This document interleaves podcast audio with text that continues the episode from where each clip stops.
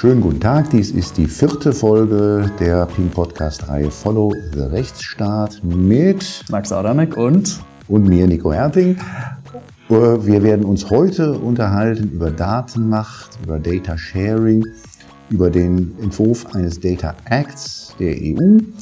Da werden wir uns unterhalten mit einem der führenden Experten zu diesem Thema, der sehr viel publiziert hat, mit äh, Thomas Ramge, einer der führenden Daten Experten in Deutschland, Autor, Schriftsteller, gefragter Redner und vieles andere. Dazu haben wir dann gleich ein Interview. Danach werden wir unseren Zuhörern daran teilhaben lassen, dass Max und ich in dem Punkt unterschiedlicher Meinung sind. Und da interessiert uns natürlich auch, was ihr und Sie denn darüber denken. Ja, stimmt alle ab? Seid ihr im Lager Nico Herting und Thomas Ramge oder im Lager Max Adamek. Jetzt aber erst einmal, jetzt aber erst einmal hören wir uns an, was äh, Thomas Ramge zu diesem Thema zu sagen hat.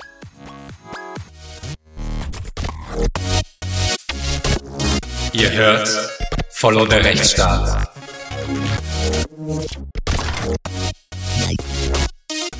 Follow der Rechtsstaat Interview. Grüße dich, Thomas. Hallo, schön dich zu sprechen, Nico. Klasse. Thomas, wir wollen uns heute unterhalten. Äh, ja, anders war ein Beitrag, der am 20.06. in der äh, FAZ im Wirtschaftsteil erschienen ist mit dem schönen Titel äh, Die Macht der Datenbarone, gemeinsam verfasst mit Viktor Meyer-Schönberger, mit dem du viel zusammengearbeitet hast und auch mehrere Bücher zusammen verfasst hast. Äh, zuletzt das Buch Machtmaschinen oder auf Englisch Access Rules. Ich hatte, äh, durfte schon einmal so hereinschnuppern in die englische Fassung. Und wir wollen uns ein bisschen darüber unterhalten, was da so dein Kernanliegen ist. Ähm, Stichwort Data Sharing. In deinem Beitrag zu, in der FAZ schreibst du viel über ja, die ja jetzt jüngst wohl erstmal geplatzte Übernahme von Twitter durch Elon Musk deine Sicht auf diesen Übernahmeversuch? der, der, der ja jetzt gescheitert ist, wobei man ja auch immer noch nicht so genau weiß, ob er tatsächlich gescheitert ist und wenn er gescheitert ist, woran er gescheitert ist. Aber was Victor und, äh, und mir aufgefallen war, was in dieser ganzen Diskussion rund um warum Musk, warum macht der Musk das überhaupt oder warum wo, wo, wollte er es machen, was hat er davon, so ein eine doch sehr interessante Dimension vollkommen untergegangen ist, nämlich die Tatsache, dass wer auch immer sich jetzt Twitter kaufen würde und ähm, Zugang und im Zweifelsfall, wenn er das dann möchte, exklusiven Zugang zu einem sehr, sehr wertvollen Datenschatz bekommt. Und äh, bei Elon Musk zumindestens liegt der Verdacht ja mindestens nahe, dass er auf dem Schirm hatte, dass mit diesen Twitter-Daten, und zwar jenen, die vielleicht auch öffentlich zugänglich sind, aber auch jene, die erhoben werden, die nur Twitter mitlesen kann, ähm, einfach sehr, sehr viel interessante Dinge zu machen sind und unter Umständen auch zu aggregieren sind mit den äh, anderen Unternehmungen, die Musk so hat. Und da ist vielleicht äh, die Raumfahrt gar nicht so die, die wichtigste. Der macht ja auch so schön, schön an KI rum und Brain, äh, Brain-Machine Interfaces und so. Da hätten wir uns schon vorstellen können, dass man auch mit Twitter-Daten ein bisschen was anfangen kann. Aber jedenfalls, was wir komplett ausgeschlossen halten, ist, dass Musk nicht ähm, in sein Kalkül seines Angebots und somit äh, ähm, ähm, äh, quasi ein, eingepreist hat, dass er Zugang zu äh, gigantischen, gesellschaftlich relevanten, ökonomisch relevanten, wissenschaftlich relevanten, äh, diskursiv relevanten Daten bekommt. Um was mit diesen Daten zu machen? Was hast du da so, was muss man sich da so vorstellen?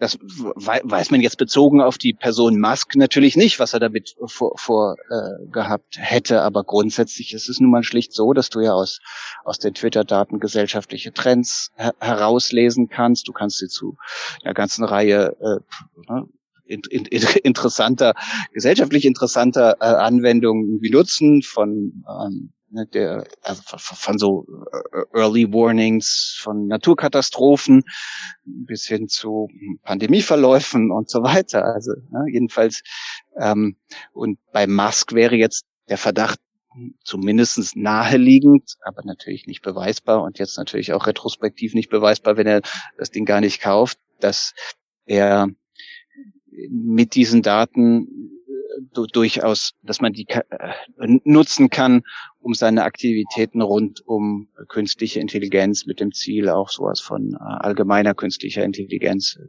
mitzunutzen. Über Tesla schreibst, schreibt ihr in demselben Artikel, das sei weniger ein Automobilhersteller als ein Datenunternehmen. Eine Sichtweise, die mir noch nicht so häufig begegnet ist.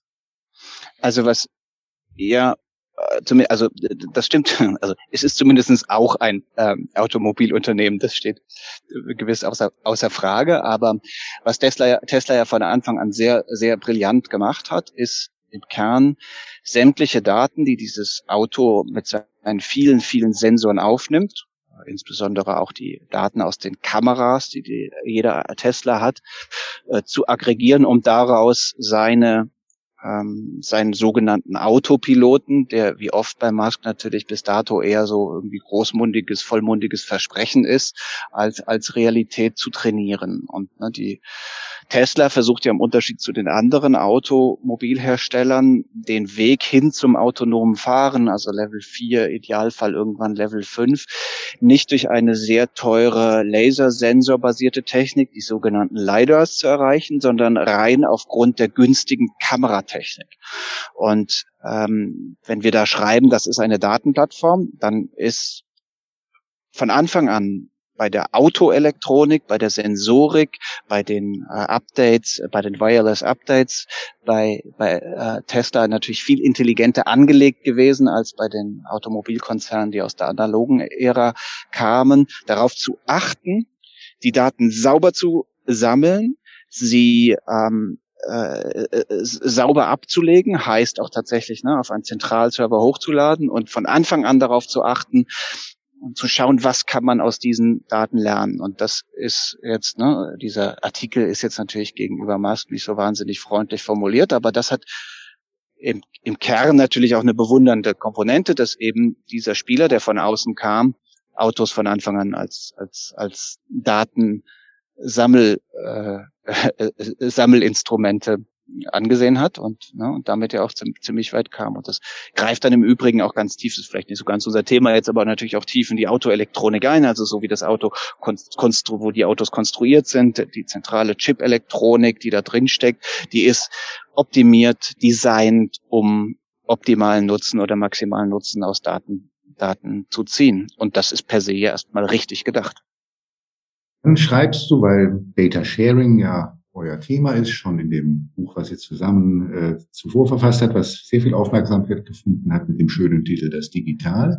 Dann schreibst du äh, zusammen mit Meier Schönberger, also wenn man, wenn, wenn diese Daten nicht gehortet würden von Musk, sondern ja, also jedenfalls äh, anderen auch zur Verfügung stehen, gestellt würden, der Allgemeinheit zur Verfügung stellen würden, stehen würden, dann könnten die ja dazu genutzt werden, Verkehrssicherheit insgesamt zu erhöhen und Verkehrsunfälle zu vermeiden.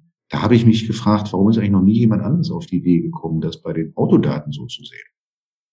Also weiß ich nicht, ob jemand anderes noch nicht drauf gekommen ist, aber äh, das ist eins der Beispiele, mit dem zumindestens Victor und ich seit vier, fünf Jahren äh, hausieren gehen. Ne? Also Verkehrssicherheit äh, von proprietären Daten wie den Tesla-Daten, ähm, aber auch der anderen Automobilhersteller.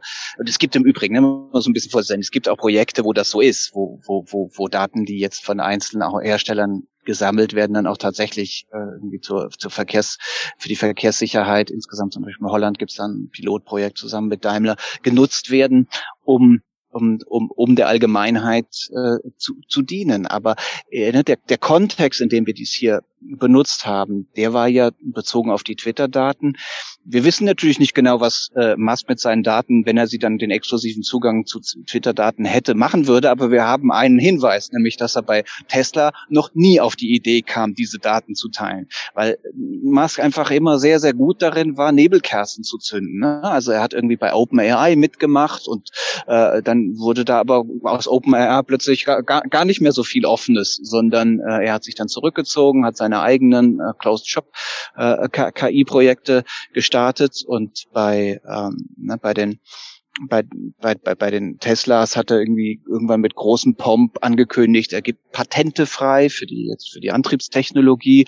Das waren überraschenderweise äh, so wirklich keine Patente oder keine Technologien oder kein Wissen über Technologien, die anderen so wahnsinnig viel genutzt hätten. Aber naja, ne, er, er hat sich dargestellt als jemand, der eben aus einer so im Grunde Open Source, Open Data Mentalität heraus agiert. Und jetzt ging es ihm plötzlich angeblich um die Meinungsfreiheit, die er retten will. Und das Hauptproblem an Twitter ist ja vermutlich nicht die Meinungsfreiheit, aber zumindestens, wenn wir uns die Historie des Unternehmers Musk angucken, der gerne argumentiert mit äh, Weltverbesserungsansprüchen, äh, mit Open Source Mentalität, mit der angeblichen Bereitschaft, sein Wissen zu teilen und ihn dann an seinen Taten messen, dann gab jetzt im Kontext der Twitter-Übernahme ist eigentlich wenig Anlass zur Hoffnung, dass er diesmal, das diesmal anders macht. Jetzt würden ja manche einwenden, naja, mit dem Datenteilen, das ist ja gar nicht so einfach. Also mal kurz am, am Beispiel Fahrzeugdaten. Wir blieben, das scheitert doch alles am Datenschutz, der da immer viel zu streng hereingrätscht. Ist da was dran? Also, dass da nichts dran wäre, da, da würden wir ja, das würden wir natürlich auch nicht sagen, und dass das irgendwie per se total einfach ist, das ist natürlich nicht so. Aber dieser, ne, dieser dieser Ansatz, für den wir seit vier bis fünf Jahren werben und ja auch durchaus sehr erfolgreich werben, weil ja ähm, die, die, die Idee ja mittlerweile in, in, in vielen unterschiedlichen Gesetzesentwürfen ähm, oder Verordnungen der EU zumindest ähm, ne, in, in Elementen äh, übernommen wurde. Der ist jetzt wiederum auch nicht so kompliziert, als dass er automatisch am Datenschutz scheitern würde. Was wir fordern, sowohl jetzt ne, ähm, in Bezug auf Twitter-Daten oder so ist, dass natürlich nicht jetzt personenbezogene Daten geteilt werden müssen, sondern äh, nur im, im Zweifelsfall Daten, wertvolle Daten dann von personenbezogenen Merkmalen befreit werden müssen, bevor man sie teilen kann. Aber in allermeisten Fällen ist es äh, gar nicht nötig. Ich gebe dem Beispiel aus einem, einem anderen Kontext. Nicht? Wenn wir jetzt sagen würden, äh, Amazon muss Daten teilen, dann muss, da, muss Amazon natürlich nicht und darf Amazon nicht mit anderen teilen, wer was gekauft hat, sondern nur was gekauft wurde, zu welchem Zeitpunkt und wie das mit anderen Produkten korreliert. Weil da aus diesen Daten können natürlich andere ähm, äh, kleinere Online-Händler sehr wohl Rückschlüsse ziehen, wie sie vielleicht ihr Sortiment optimieren, wie sie ihre Empfehlungsalgorithmen optimieren und so weiter, ohne dass ein einziges persönliches Datum äh, ähm, irgendwie freigegeben werden müsste. Und das ist der ganze Ansatz. In den allermeisten Kontexten ist Data Sharing sowieso ohne Personen, äh, also per, per se ohne äh, bezogen, personenbezogene äh, Merkmale möglich. Und dann ist im Grunde eher so die Frage, ähm, und, und das ist da, wo zumindestens die Hardcore-Fraktion der Datenschützer dann irgendwie uns unseren Einsatz überhaupt nicht mag. Sie sagen so, im Grunde lässt sich kein, lassen sich keine Daten ja so entpersonalisieren oder so pseudonymisieren, dass mit ganz, ganz ausgewieften, ausgebufften äh, Methoden nicht doch irgendwie die Re-Entpersonalisierung möglich wäre und so. Und da haben wir genau diesen Fall, ne, wo im Grunde so ein religiöses Verständnis von Datenschutz ganz, ganz wichtige Innovationen verhindern kann, wenn wir es äh, im Grunde so mit so Restrisiken, wenn Restrisiken dafür sorgen, dass überhaupt kein Wissenstransfer und kein Datentransfer mehr möglich wäre. Und das ist natürlich überhaupt nicht sinnvoll. Und äh, in dem Zusammenhang, ne, wenn euch, wenn dir oder euch das Beispiel aus dem äh, von Amazon da nicht so wahnsinnig plausibel erscheint, da geht es natürlich so um die Frage, äh, wie, wie sorgen wir dafür, dass die Datenmacht von Amazon irgendwie nicht weiter zu immer einer größeren Monopolisierung auf den Online-Märkten ähm, führt, dann ist das vielleicht noch schlagendere und, glaube ich, allen eingängige Beispiel die Tatsache, dass äh, überall auf der Welt so wahnsinnig wertvolle Gesundheitsdaten äh, schlummern, mit denen die großen Geißeln der Menschheit vermutlich sehr viel schneller, sehr viel besser, sehr viel effizienter bekämpft werden können, wenn denn viel mehr kluge Köpfe allen, die inno medizinische Innovation vorantreiben können, Zugang zu diesen Daten bekämen. Und dann scheitert es natürlich nicht nur am Datenschutz. Natürlich gibt es äh, auch andere ökonomische Interessen, ähm, äh, nationale Interessen zum Teil, wo die dazu, da, dazu führen, dass Gesundheitsdaten, medizinische Daten nicht in dem Ausmaß geteilt werden unter Wissenschaftlern, auch nicht unter Pharmafirmen, wie es wünschenswert wäre. Aber da ist doch völlig offenkundig. Ne? Wir, wir, wir, wir dürfen doch, und so haben wir es ja auch im, äh, in der Pandemie äh, phasenweise gesehen oder teilweise gesehen, wir dürfen doch bitte den Datenschutz nicht vor den Menschenschutz äh, stellen und insbesondere dann nicht, wenn man mit gesicherten Methoden, äh, pseudonymisierten Ansätzen selbstverständlich mittlerweile sehr, sehr gut Daten so teilen kann, dass theoretische Restrisiken gibt's immer, aber dass grundsätzlich äh, die, äh, der Datenschutz natürlich gewahrt werden äh, kann. Und insofern sind wir in Deutschland da ja natürlich auch wieder dann immer päpstlicher als der Papst und ein Großteil der Kritik innerhalb der Diskussionen, wenn es um so Datenteilen in Europa geht, der kommt dann natürlich auch aus Deutschland.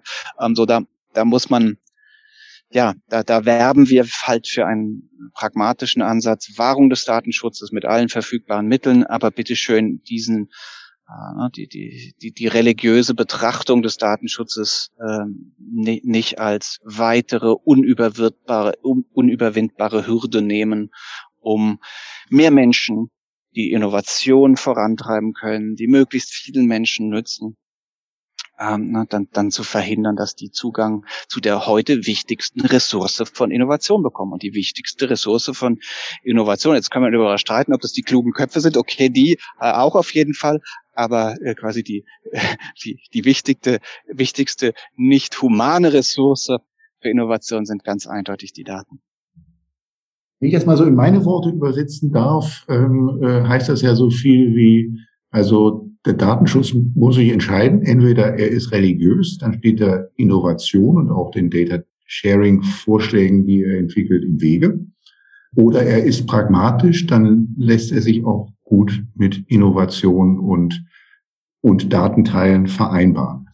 Weißt du, das ist ja eigentlich also total richtig. Ne? Also der, der Begriff religiös ist natürlich jetzt polemisch und ähm, vielleicht fühlt sich da jetzt hier der eine oder andere auf den Schlips getreten, dann kann ich das auch gut nachvollziehen. Und bei dir bei dir, Nico, weiß ich ja immer nie so recht, ob du gerade zum religiösen Lager gehörst oder genau zum anderen. Aber grundsätzlich erstmal historisch in den Datenschutz reingeschaut, war es ja immer so, dass der Datenschutz und die frühen Datenschutzgesetze im Grunde ja zwei zwei, zwei Ziele verfolgten. Sie wollten auf der einen Seite natürlich die, äh, die, die, den persönlichen Datenschutz, die, äh, Priva die Privatheit schützen, aber gleichzeitig war von Anfang an ähm, äh, Teil der Datenschutzbewegung dafür zu sorgen, dass Wissen nicht exklusiv vorhanden ist. Ne? Dass ähm, wir also es nicht mit einer Monopolisierung von, von Daten zu tun haben. Und ne, wenn wir jetzt in die frühen, zum Beispiel ins schwedische Datenschutzgesetz schauen oder aber auch in das, in das erst in das hessische Datenschutzgesetz, da war ja immer auch ein ganz, ganz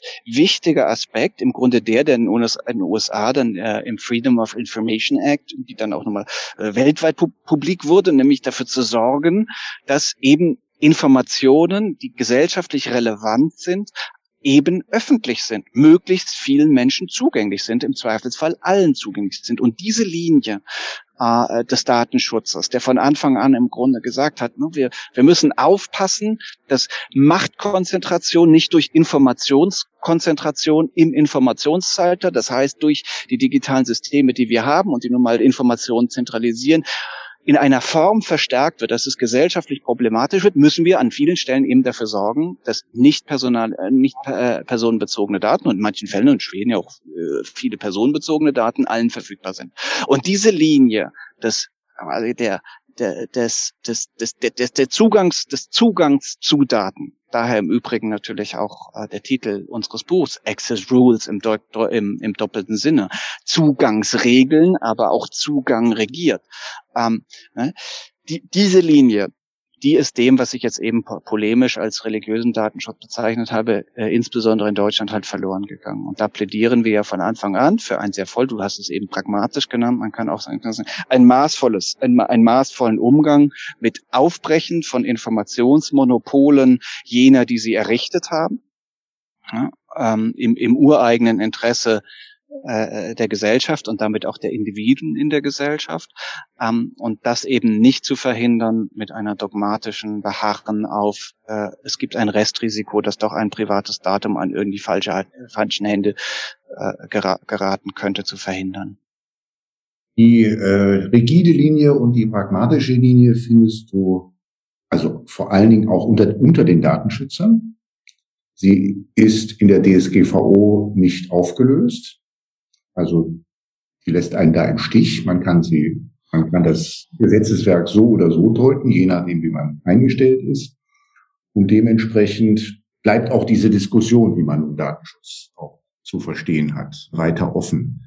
Es gibt ja den, den Entwurf eines Data Acts, so einer europäischen Verordnung, in der einfach drin steht, alles in der DSGVO bleibt unberührt. Hast du das gesehen?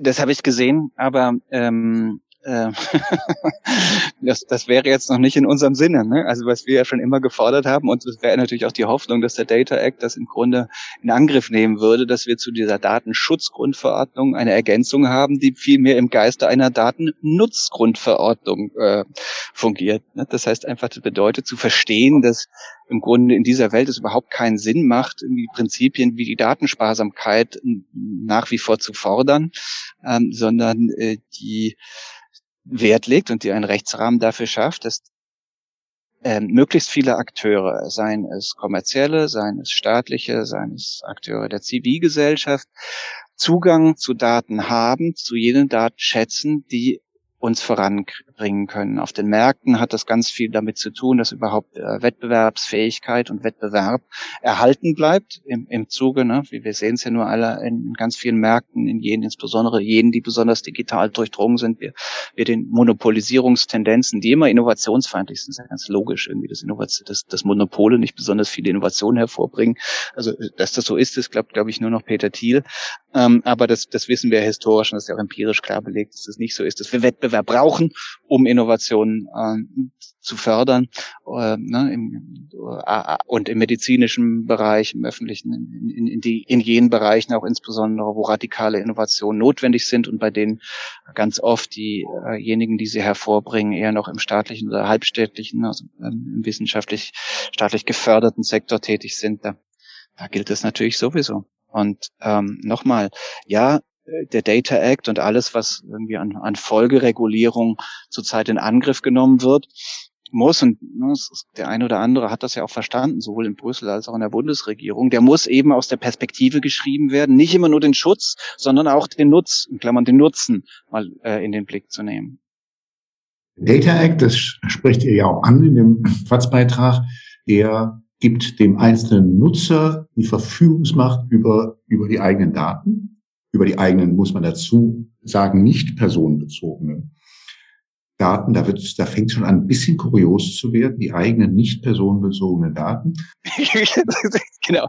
genau. Also, du, du, du bist, ich, also nochmal zur, zur Sicherheit, ich weiß, du hast viele Juristen als, als Hörer. Ich hab, ich bin nur mit einer Juristin verheiratet. Ähm, insofern, ich kann, also wenn, du kannst mich jetzt natürlich wieder schnell irgendwie auf juristische Glatteise führen, wenn, so wenn du das Juristen, möchtest. Du hast so viele Juristen in deinem Umfeld, du schreibst Bücher zusammen, einem, einem der ja, aber ich, ich bin doch immer nur für die Anekdoten zuständig. Fürs Juristische bin ich doch nicht zuständig, ist doch logisch. Ähm, nein, nein, du aber. Bist, du bist ehrenhalber, Thomas.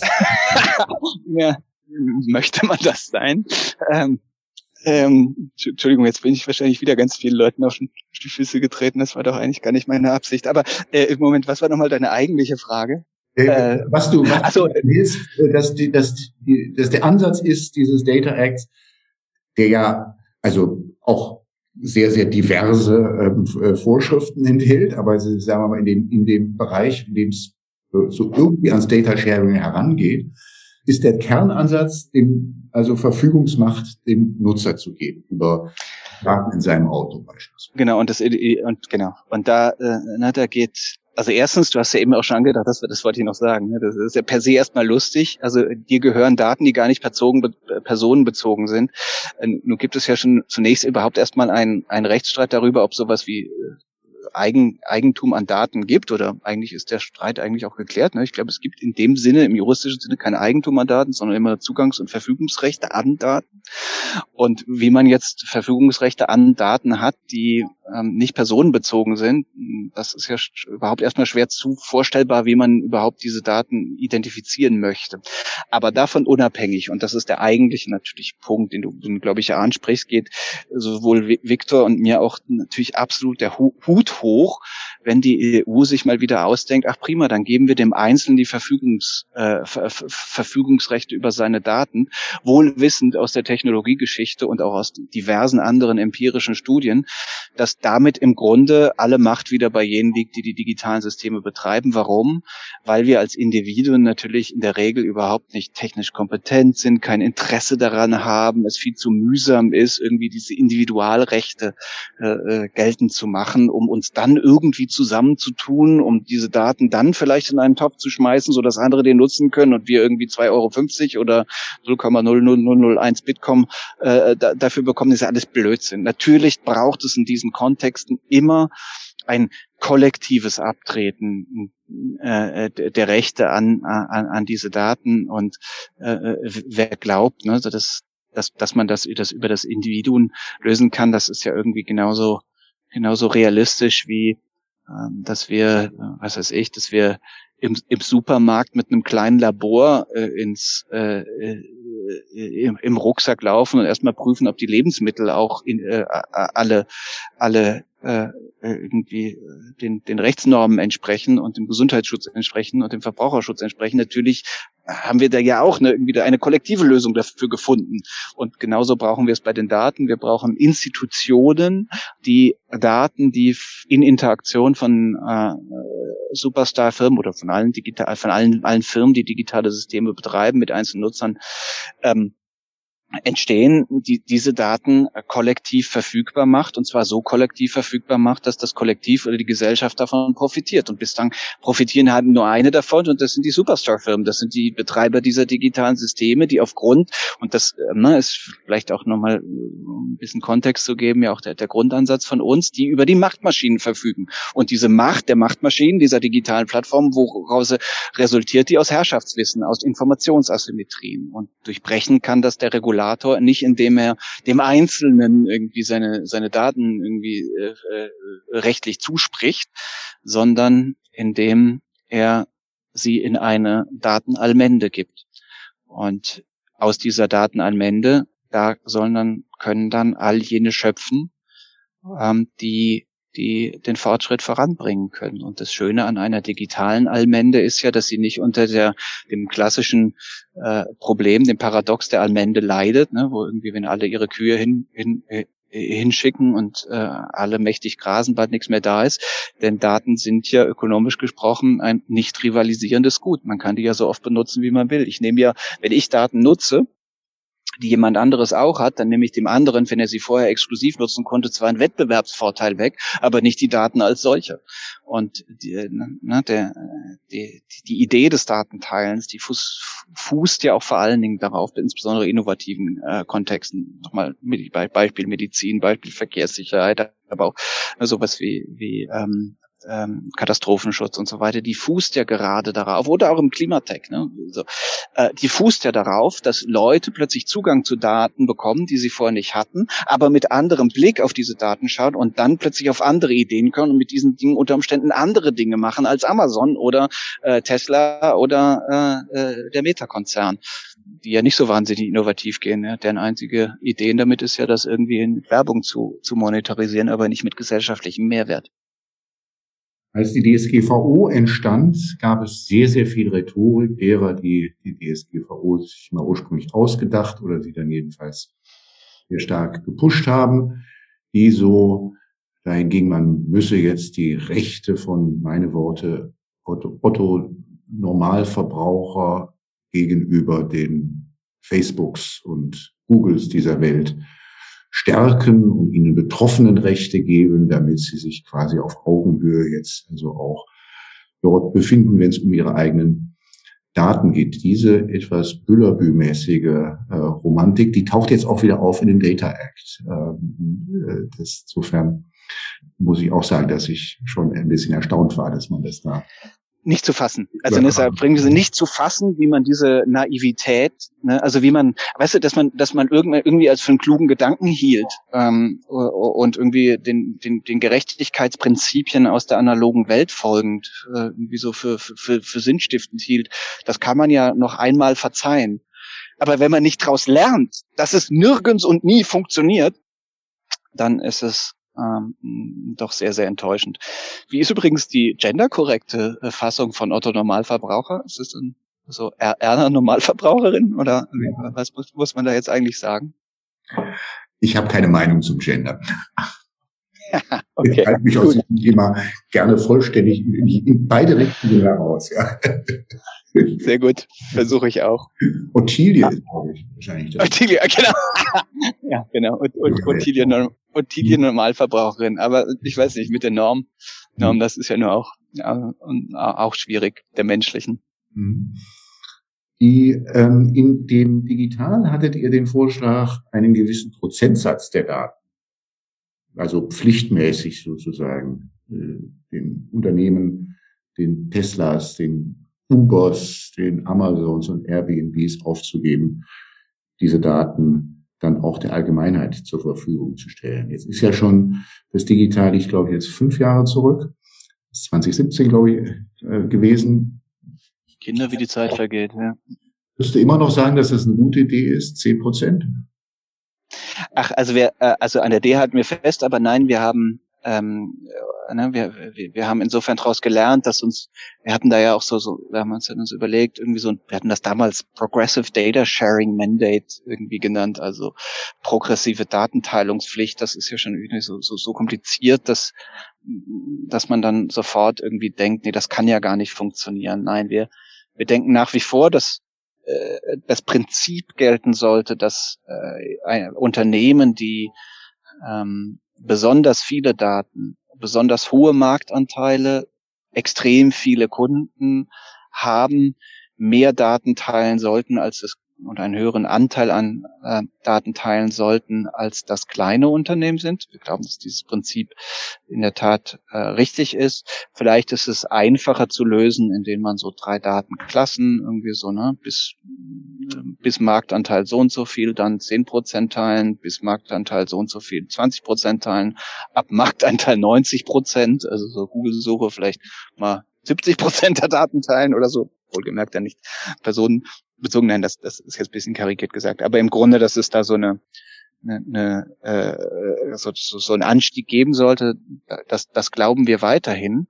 Ähm, das ist im Übrigen auch nicht so kompliziert technisch zu machen, insbesondere dann nicht, wenn man einen zweiten Kardinalfehler vermeidet, der überall da, wo zurzeit ähm, Data Sharing oder das Öffnen von Zugangsrechten von Daten, wie wir es heute lieber nennen, Data Sharing, das als, als Begriff auch ein bisschen unsauber, also die Öffnung von Zugängen zu Daten ähm, herstellen wollen. Das ist auch wieder ultra EU-typisch äh, kompliziert überall, ne, dann irgendwelche Datenvermittlung, Vermittler rein zu, zu, ähm, zu schalten, also die Intermediaries. Und das ist, das ist nicht zielführend, das ist nicht, das macht die Dinge teuer, das macht die Dinge unnütz, kompliziert. Ein, ein einfaches Registry würde reichen große Unternehmen, datenreiche Unternehmen müssten angeben, ne, welche Daten sie haben und dann müssten sie, kann jeder, der die haben möchte, entsprechend der Datenklasse, in dem dann das große Unternehmen drin ist, kann diese Daten anonymisiert und pseudonymisiert und randomisiert ähm, äh, anfordern und dann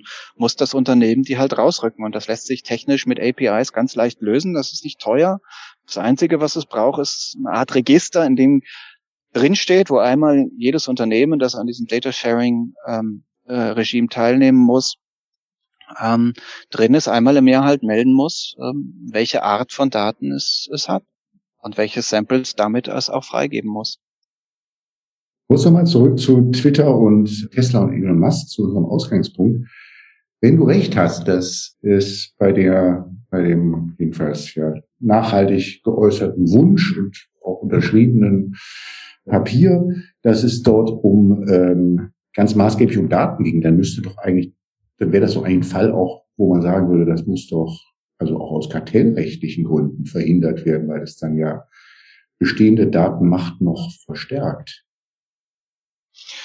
Das ist interessant, ne? Das auch das, aber das das gehört ja eigentlich zu dem, was wir ähm, äh, ges gesagt haben, dass wir es uns wundern, dass dieser Datenaspekt von allen übersehen wurden. Also unter anderem auch offenkundig von der Federal Trade Commission und von äh, Lina Khan. Also so äh, interessant und auch nicht gewissermaßen konform mit allen immer wieder und ja auch zu Recht geführten Diskussionen ob der Datenmacht der großen Unternehmen. Und ne, mein Eindruck ist oder unser Eindruck ist, ist, dass da Twitter, weil es eben nicht so dominant ist im Social Media Markt, sondern halt nur mächtig in einer bestimmten, in einer bestimmten sozialen Gruppe, ähm, da unterm Radar äh, auch, auch des Kartellrechts irgendwie durchschlupft, weil es eben in, in Sachen Marktanteil eben ein relativ kleines, unbedeutendes soziales Medium ist.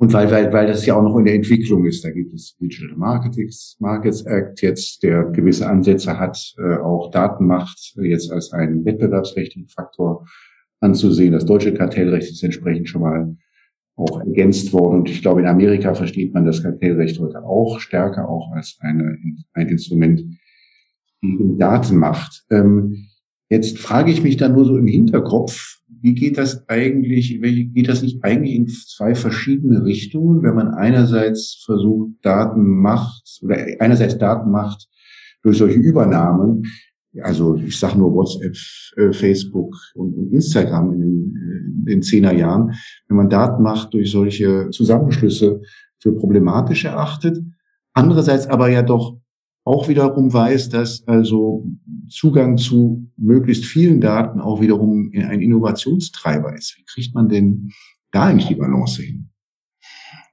Naja, indem man es versucht, indem man ein Datensharing-Regime äh, aufzieht, was seinem Namen gerecht wird, indem man versteht, dass man eben eine Datennutzgrundverordnung braucht, die genau das schafft, was wir die letzte fast Stunde besprochen haben, oder? Wird er nicht immer derjenige im Vorteil sein, der die Daten sozusagen ursprünglich erhoben hat, weil er ja auch, also die viel besser auch verwalten kann, als das jemand kann, der sie jetzt sozusagen nur als als 10 Prozentler oder auch 70 Prozentler einfach so hoch bekommt das ist ja auch richtig, dass er per se einen Staat und einen Wettbewerbsvorteil hat, wenn er sie erhoben hat, wenn er investiert hat in die Infrastruktur, äh, die mit den Daten erhoben werden und wenn es ihm gelungen ist, Beziehungen mit Nutzern aufzu, aufzu, aufzubauen, die dazu führen, dass die dann seinen Datenschatz größer machen. Der Punkt, den wir machen, der ist ja eher vergleichbar mit dem Patentrecht. Ne? Also es, äh, das Patentrecht ist ja auch keine, das Patentrecht findet ja auch eine Balance zwischen dem Schutz geistigen Eigentums und wiederum dem Öffnen von Wissen, von dem andere auch profitieren können, der zeitlichen Begrenzung des Eigen, de, äh, des, des geistigen Eigentums. Und genauso ist auch der, äh, die Idee der Öffnung der Zugangsrechte zu Daten zu verstehen. Eine ein Balanceakt zwischen natürlich legitimen Rechten, Daten zu nutzen von jenen, den sie erheben, aber die Öffnung für andere, so dass auch insgesamt, dass sie also dass Informationsasymmetrien, die natürlich berechtigt sind und die auch natürlich der Kern im Übrigen auch Teil des Innovationssystems sind. Ne? Wenn es niemanden gäbe, der irgendwie Wissen, Wissen generieren würde, was ihm einen Wettbewerbsvorteil verschaffen würde, um dann irgendwie innovative Produkte auf den Markt zu werfen, wäre das ja auch nicht gut. Um Gottes Willen, das fordern wir ja auch nicht. Wir glauben nur, dass die digitale Welt heute eben das, was das das, das klassische IP oder ne, die, die, die, das Patentrecht in der klassischen technischen Welt äh, irgendwann mal geschaffen haben, nämlich eine ganz, ganz gute Balance zwischen Schutz von geistigem Eigentum und trotzdem einer Öffnung, ähm, die dann ja auch wiederum die Verbreitung von Technologie ermöglicht, eben in der digitalen Welt nicht mehr gegeben ist. Und ähm, diese Balance bekommen wir eben nicht hin, indem wir eine quasi eine alle Daten für alle, eine komplette Open Data World äh, äh, fordern, sondern einen Kompromiss vorschlagen. Ein Kompromiss, der eben denen, die viele haben Daten, ihren Wettbewerbsvorteil an Daten macht oder an, an, an Daten ähm, äh, Kenntnis ähm, und an Zugang zu den eigenen Daten eben nicht ähm, nicht, nicht, nicht, nicht komplett wegnimmt, aber der den kleineren, cleveren ermöglicht, ebenfalls Nutzen aus diesen Daten zu ziehen und insbesondere mitunter in anderen Bereichen ja, Nutzen zu ziehen. Und im Übrigen ist es ja durchaus so, ne, als wir das damals vorgestellt haben, das ist also in, in der ersten Welle, ne, das, als wir es noch Data Sharing äh, Mandate genannt haben, da haben wir dann Hintergrundgespräche mit Google zum Beispiel geführt, die gesagt haben, Moment, das heißt doch auch, dass wir auch noch Daten von anderen bekommen. Zwar jetzt weniger, als wir hergeben müssen, aber wir bekommen doch auch Daten. Vielleicht ist das ja gar nicht so schlecht, weil wir können ja mit den wenigen Daten, die wir dann bekommen, unter Umständen viel intelligenter umgehen, als die anderen mit den vielen Daten, die wir hergeben müssen. Das genau, das haben die öffentlich, ja, ja, ja, ja. Äh, öffentlich haben die das nie gesagt, aber äh, im Hinter, in Hintergrundgesprächen haben die das uns gesagt. Sagen, hm, so haben wir das jetzt eigentlich nicht gedacht, aber ähm, aber es ist genau, ne? Also du sprichst natürlich, du legst halt den, den, den Punkt in ein, eine wichtige und richtige Wunde, aber im System müsste es sich irgendwann ausmändeln. Thomas, wir sind am Ende unserer Zeit. Jetzt hat uns die ganze Zeit noch stumm der Max zugehört. Max, hast, hat Thomas dich überzeugt? Hm, persönlich eher nicht, nein. Tatsächlich nicht. Ich sehe da aber auch äh, einfach juristisch extreme Hürden. Also äh, extrem hohe Hürden. Deshalb, aber das ist nochmal ein ganz anderes Gespräch, schätze ich. Darum ging es gar nicht. Es war dennoch interessant und ich bedanke mich dafür, dass ich hier so still zuhören durfte. Max, bist du Jurist? Angehender, ja. Genau. Okay, na gut, dann also Juristen zu überzeugen, das ist ja sowieso ein schwieriges Unter, Unter, Unterfangen. Insofern, ansonsten ja. hatte ich ja gerade so rausgehört, oh shit, das war jetzt irgendwie so ähm, ähm, bei einer Promotion eine Rite oder sowas. Ne? Also so gerade gerade noch so durchgekommen oder bei euch Juristen irgendwie so äh, äh, vier Minus, wobei mit vier Minus, zweimal vier Minus kann man ja heutzutage in Berlin zumindest auch wieder Richter hören werden, habe ich gehört. Stimmt. Aber gut, ich, ich nehme das sportlich und ich werde die juristische Diskussion werde ich mit euch beiden nicht führen. Ich bin natürlich bescheuert. Alles klar. Alles klar. Vielen, vielen lieben Dank, Thomas. Ich danke dir und ich danke dir, Nico, für immer, wie immer für dein Interesse, für euch allen, die zugehört haben. Ganz vielen Dank für eure Zeit.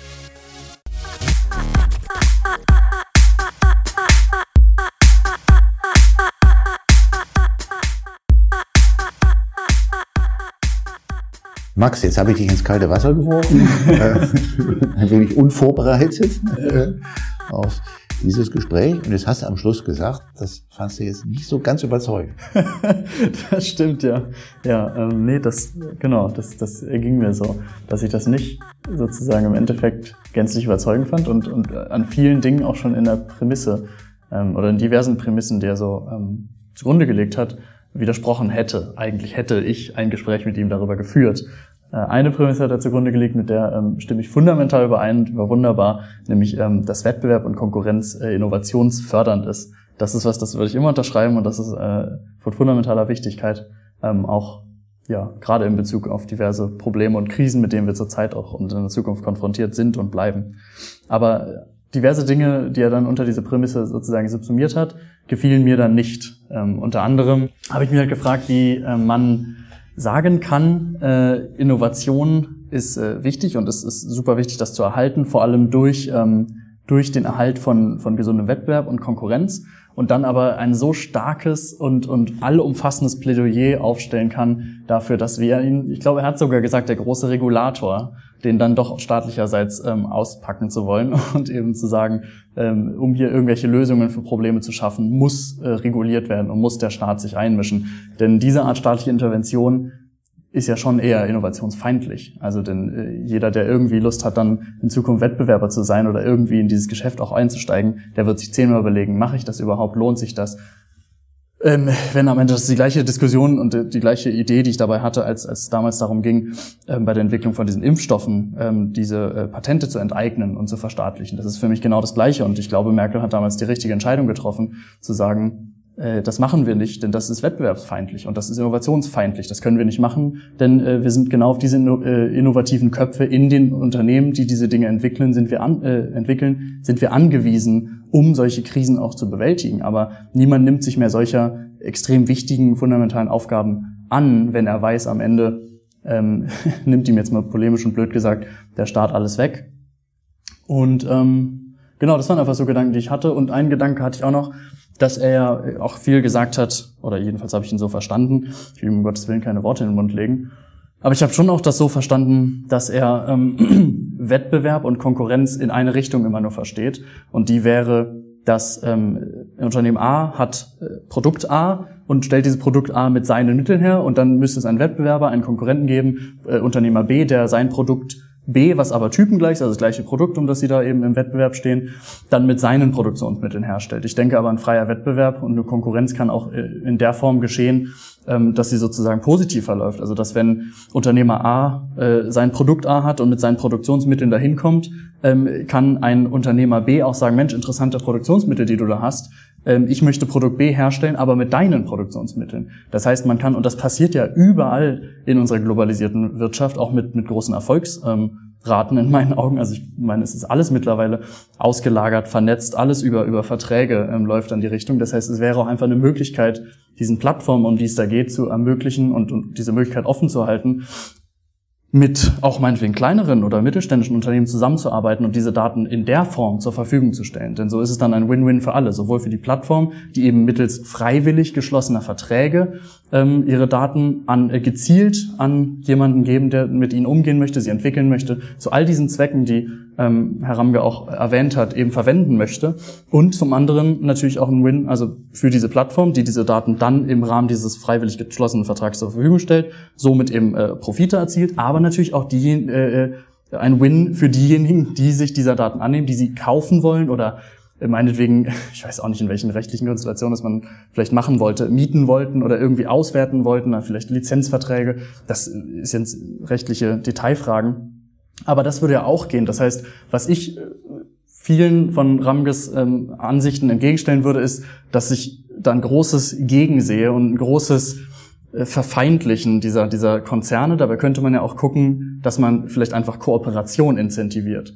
Weniger als zu sagen, jetzt, wir haben es so lange versucht, es war alles vergeblich, es funktioniert nicht. Es ist für mich einfach sehr pessimistisch gewesen, sondern einfach zu sagen, nee, vielleicht war bisher einfach noch nicht der richtige Weg da. Und diejenigen, die Konkurrenz äh, bauen wollten, hatten einfach bisher noch nicht die richtige Möglichkeit, die richtigen Ansatzpunkte gesehen, aber das muss man einfach entwickeln, incentivieren und ähm, dann auf Kooperation setzen, eher als auf diese Feindseligkeit und zu sagen, wir, wir enteignen alles, wir nehmen euch das weg und wir stellen das jetzt äh, dem Kollektiv zur Verfügung, denn nicht zuletzt, und das war auch was, ich meine, ich weiß es nicht genau, ich bin kein Datenschutzrechtsexperte, das, das bist du, Nico, aber ich habe mich schon gefragt, ist das wirklich der, der, der Sinn und Zweck von Datenschutz gewesen, den Herr Ramke da zum Schluss noch dargelegt hat, nämlich Daten auch dem Kollektiv und der Öffentlichkeit und allen sozusagen zu gewissen Zwecken zur Verfügung stellen, zu stellen. Mein Bild ist eher genau das Gegenteil, nämlich dass es eine Art Abwehranspruch und Abwehridee auch ist, dass eben die Daten des Einzelnen zugunsten des Kollektivs, vor allem des Staates, überhaupt äh, ja, gläsern und offenbart werden und, und, und das auf Zwang das freigelegt werden muss, sondern ganz im Gegenteil, dass sie eben nicht freigelegt und offengelegt werden müssen, wenn der Einzelne, der sogenannte Betroffene, das eben nicht möchte.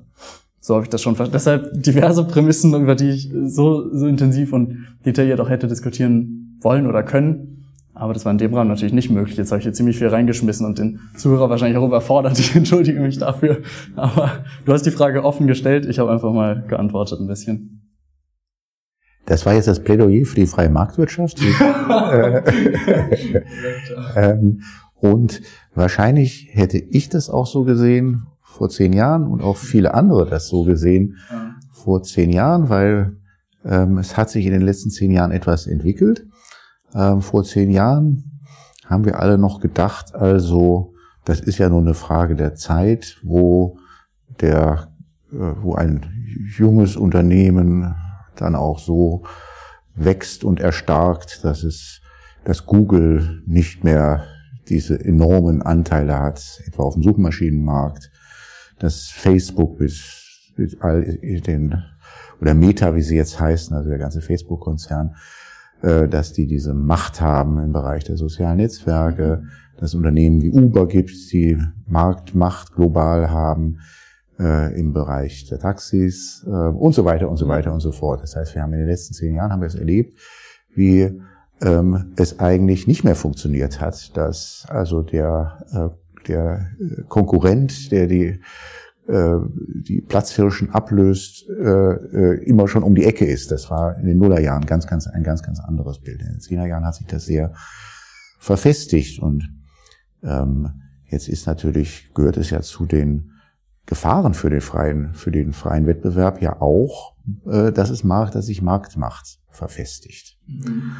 Ähm, und ähm, so verstehe ich das Anliegen auch mhm. von, von, von, von Ramge und Meyer Schönberger, dem etwas entgegenzusetzen, äh, auch ähm, weil diese, diese Marktmacht und Marktmacht ist auch immer äh, eigentlich nach allen, das kann man ja, gibt's ja auch, wenn man ins 20. Jahrhundert zurückblickt, bis ins 19. Jahrhundert zurückblickt, hat es das immer wieder gegeben, dass Marktmacht auch innovationsfeindlich wird. Mhm. Weil es dann ja gar keinen, dann, also, weil eben gerade die dann keinen Anreiz mehr auch haben, ähm, mhm. wie du sagst, zusammenzuarbeiten oder mhm. ähm, äh, auch ähm, nach vorne zu kommen, äh, weil sie ja ihre gefestigte Stellung haben. Mhm.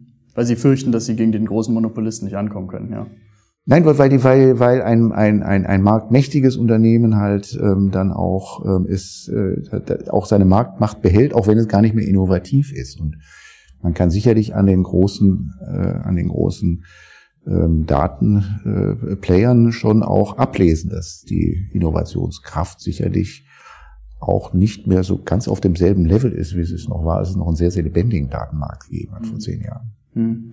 Ja, ich, äh, ich denke, das ist, das ist eine Diskussion, die müsste man noch viel detaillierter halten. Zum Beispiel hast du aber vorhin gerade Taxi und Uber äh, genutzt, diese beiden Unternehmen als Beispiel, ähm, dafür, dass die beide Monopolisten wären und, und ne, dass das so. Uber, Taxi ist ja kein Unternehmen, das ist ja, ja genau. lokal immer. Nicht? Genau, aber ich wollte da vor allem mhm. einwenden, dass, dass sich in meinen Augen vor allem das Taxi, diese Unternehmen hier, hier in Deutschland vor allem ja auch gehalten hat durch staatlichen Schutz. Also da ist ja eine ganz andere ähm, Geschichte gewesen, da, dass sich das Monopol um dieses Unternehmen herum so halten konnte, obwohl Uber nämlich die Konkurrenz, die eben nicht staatlich gefördert war und nicht staatlich ins Leben gerufen war oder irgendwas, ähm, quasi vor der Tür stand und geklopft hat, gesagt hat, komm, ich würde gerne am freien Markt teilnehmen und hier aber die Regierung in Deutschland gesagt hat, nein, wir lassen das nicht zu, wir schützen die Taxifahrer, die armen Taxifahrer, die sich dann vielleicht umschulen müssten, die, die, die vor diverse Herausforderungen irgendwie gestellt worden wären. Alles legitime Ängste, aber es dauerte seine Zeit, bis man zugelassen hat, dass Uber überhaupt so frei in den Konkurrenz, ins Konkurrenzverhältnis zu Taxi ähm, äh, zu den Taxiunternehmen äh, treten konnte.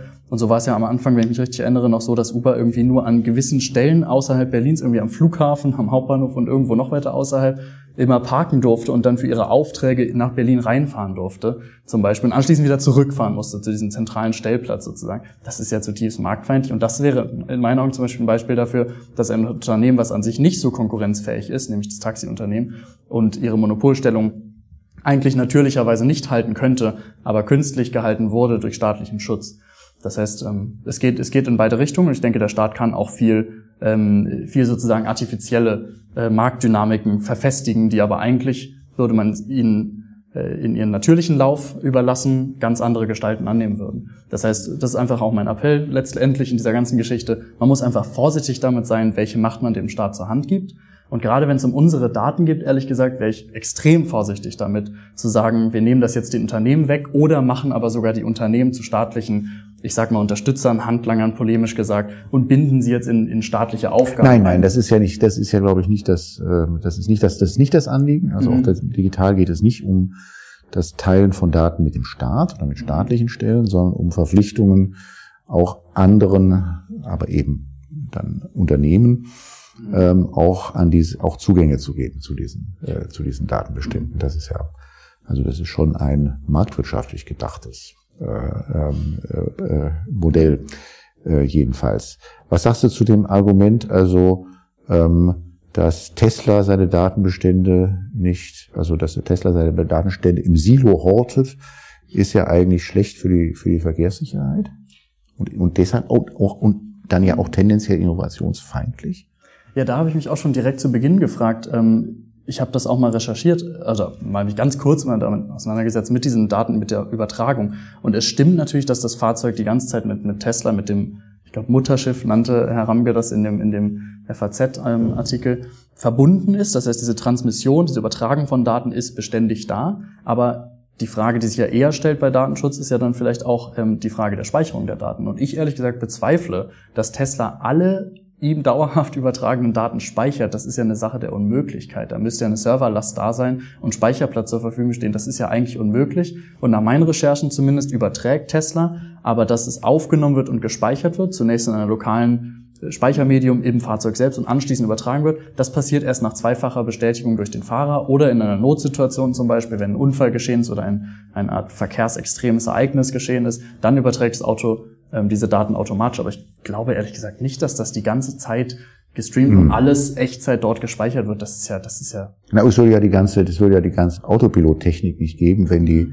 Also weil, weil das, wie Rambe das gesagt hat, äh, auch so ist, dass sie tatsächlich ja nur mit Kameras auch diese, äh, diese Steuerung vornehmen.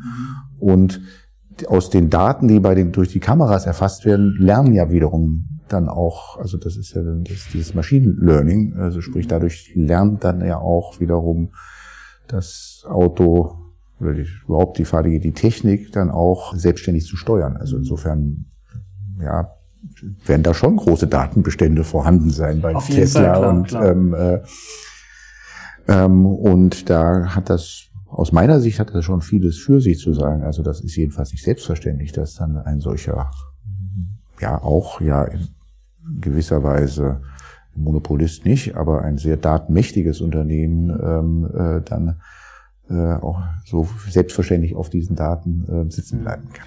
Ja, ich denke halt, und ich mich gefragt hast, was ich dem erwidern würde, ist einfach, ich stelle mir halt die Frage, warum müssen Unternehmen zu so einer Art, ähm, zu einer Art Schützer des allgemeinen Interesses in jede Richtung werden? Denn das müssen sie ja gar nicht. Sie haben es zu einem spezifischen Zweck ähm, ähm, ähm, gegründet und produzieren diese Autos und wollen damit Auto, selbstautonomes Fahren begründen und dazu brauchen sie die Daten und zu diesem Zweck horten sie, speichern sie, ne, wie du selbst sagtest, um die Autos weiterzuentwickeln und so weiter. Und das ist ja auch ein allgemein fördernder Zweck. Man kann ja unterstellen, dass diese Unternehmen eben der Gesellschaft auch einen großen Dienst erweist mit der Ermöglichung ähm, des autonomen Fahrens. Und ich denke, das ist auch so, denn sonst hätte sie ja, hätte Tesla ja keine Kundschaft und würde es ja nicht bis heute so gut gehalten haben, wenn sich nicht Kunden freiwillig für ihre Dienstleistung und diese Produkte entscheiden würden. Und deshalb könnte man ja auch möglicherweise sagen, das genügt doch. Und dann sollten sie doch die Daten, die die Kunden mehr oder minder auch freiwillig äh, zur Verfügung stellen und das zulassen, ähm, dass das dort gespeichert wird, ähm, zugunsten der Optimierung ihrer von ihnen gekauften selbst äh, fahrenden Autos eben auch dann gespeichert und verwandt werden, um das zu optimieren, diese Produkte, die sie von Tesla kaufen. Der Einwand da, dagegen ist, dass die Allgemeinheit geschützt werden muss vor einem äh, vor, vor übermäßiger Marktmacht, die Unternehmen haben. Weil wenn man Marktmacht unge, ungehindert zulässt, dann, also platt gesprochen, dann sind irgendwann, dann werden wir irgendwann von den marktmächtigen Unternehmen regiert, weil sie dann, das sind dann die Gatekeeper, die, ja, das, also, das ist natürlich ist das ein gesellschaftliches Problem, dass wir, dass, dass wir so abhängig sind bei der Kommunikation heutzutage von privaten Unternehmen, die sich jederzeit überlegen können, also ähm, das und das lassen wir bei uns nicht mehr zu. Mhm. Ja, Stimme ich dir zu? natürlich Ja. ist das, na- ja, das sind, das ist natürlich schon, äh, oder, oder ja, im Buch, im neuen Buch, im Data Access Buch, ähm, weisen die beiden Autoren zu Recht meines Erachtens darauf hin, dass das auch natürlich unglaublich war, dass die ganze, hier die ganzen Corona-Warn-Apps, die wir alle benutzt haben, Mhm. Äh, da, da hat, haben sich die Staaten, die die haben entwickeln lassen, in Abhängigkeit von Apple und Google äh, Mhm. begeben, weil das ja auf deren äh, Plattform alles äh, gelaufen ist. Nicht? Mhm. Also das ist die Marktmachtseite. So, wir werden das jetzt nicht ausdiskutieren. du sitzt hier schon in kurzer Hose, äh, wenn ich das verraten darf, um, äh, an, warm einem, an einem sommerlichen Dienstagabend. Und wir verabschieden uns jetzt in die Sommerpause. Äh, erst einmal gehen, gehen jetzt erst einmal beide selbstverständlich getrennt in die Sommerferien. ähm, und ähm, äh, den nächsten Podcast in dieser Reihe wird es dann äh, gegen Mitte August wiedergeben. Bis dahin. Bis dahin, ich bedanke mich fürs Zuhören.